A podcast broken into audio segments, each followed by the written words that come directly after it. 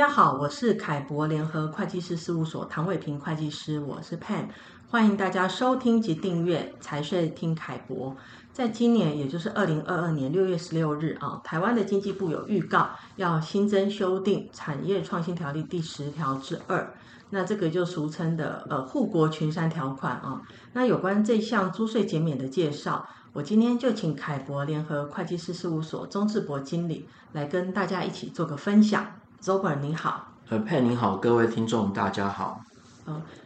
这个议题呢，我想主要是因为哦，受到全球科技的呃角力，还有 COVID-19 这个疫情导致全球晶片短缺的影响，那全球的产业供应链都受到很大的波及啊，甚至有断链的危机。那为了降低对外的依赖，很多国家都开始看看自己的关键产业，还有关键原料啊，呃，希望能够朝向关键产业自主化来迈进。那各国呢，为了巩固关键产业的自主化，都有祭出了一些优惠措施啊。那目的是为了积极吸引特定的关键产业的业者啊，维持在自己的国家来投资设厂啊。那举例来说，像韩国为了扶持半导体、电动车这些关键产业，也呃提出了百分之四十的研发投资抵减，还有百分之十的设备投资抵减这样的政策啊。呃，没错。反观目前台湾的主要租税优惠，那主要就是产创第十条的研发投抵，那它的抵减率为百分之十五或百分之十。那另外一个是产创第十之一的智慧机械五 G 系统及呃资通安全投资抵减，那它的抵减率是百分之五或百分之三。但在金额上限，它是有十亿元的上限，比较偏向是鼓励中小企业导入智慧化生产的一个租税优惠。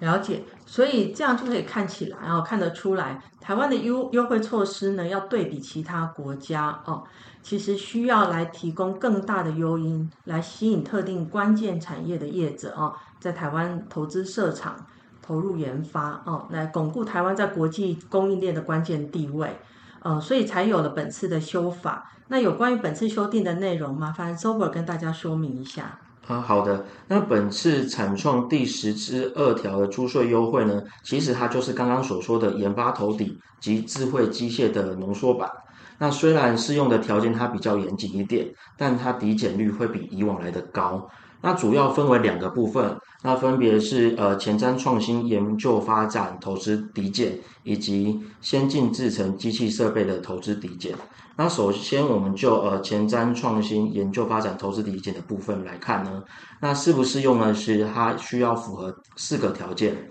那第一个条件呢，是它不限产业，在境内进行技术创新且位居国际供应链关键地位的公司。那所谓位居国际供应链关键的公司呢，其实它指的就是在国际供应链中属于高阶产品或高阶制程的部分。那第二项呢，是最近三年内未违反环境保护、劳工或食品安全卫生相关法令且情节重大。那第三个呢，就是在同一个课税年度内的研究发展费用以及该费用要占营业收入净额比率达一定的规模。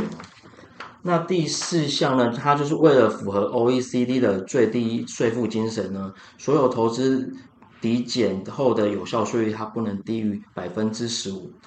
那如果符合刚刚所说的四个条件呢，公司当年度在投资前呃前瞻创新研究发展支出的百分之二十五，它就可以抵减当年度的呃应纳营所税。那在先进制程机器设备投资抵减的部分，它的适用对象除了要符合刚刚所说的四个条件之外，那公司所购置的设备也必须要符合先进设备的定义，而且金额必须达到一定的规模。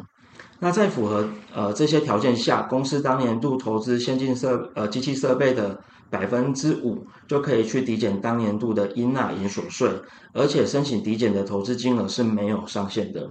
那特别需要注意的是，本次草案的抵减方式只有当年抵减的单一选择，不像产创第十条的研发投抵及产创第十之一条的智慧机械投抵，可以选择当年底或者是分年底。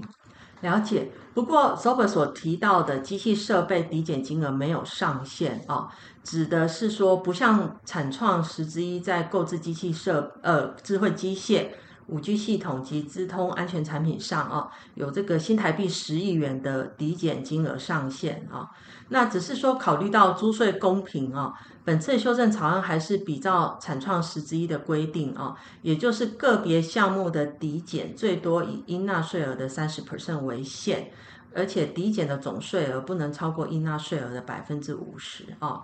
那另外听众可能会很好奇哦，申请适用产创十之二啊之后，还能再申请其他同性质的投资抵减吗？哦，这部分其实是不行的。那在修正草案的规定上有明确指出，如果你申请呃前瞻创新研究发展投资抵减呢，它就不能申请同性质的研发投抵以及研究发展费用加倍减除。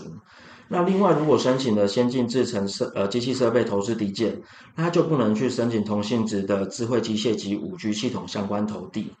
那至于公司申请适用先进呃制程机器设备投资抵减，是不是可以同步去申请产创呃二十三之三的呃未分配盈余实支投资抵减？那这部分目前是还有待厘清的，但很可能会比照产创十之一条的解释，是可以同步申请适用的。了解，那谢谢 Sober 今天对于产创条例修正草案的内容分享啊。从法条的适用限制还有定义来看，其实都比以往要严谨啊。那相对于中小企业啊，我想本次的修法对象比较像是针对具有一定规模的大公司。不过目前修正草案仍在讨论及修正的阶段，那相关的定义还有执行程序都有待后续在立法之后哦才能确认。针对这个议题，大家可以参阅凯博联合会计师事务所网站上面凯博观点的相关文章。如果有任何问题，也欢迎大家直接洽询凯博联合会计师事务所。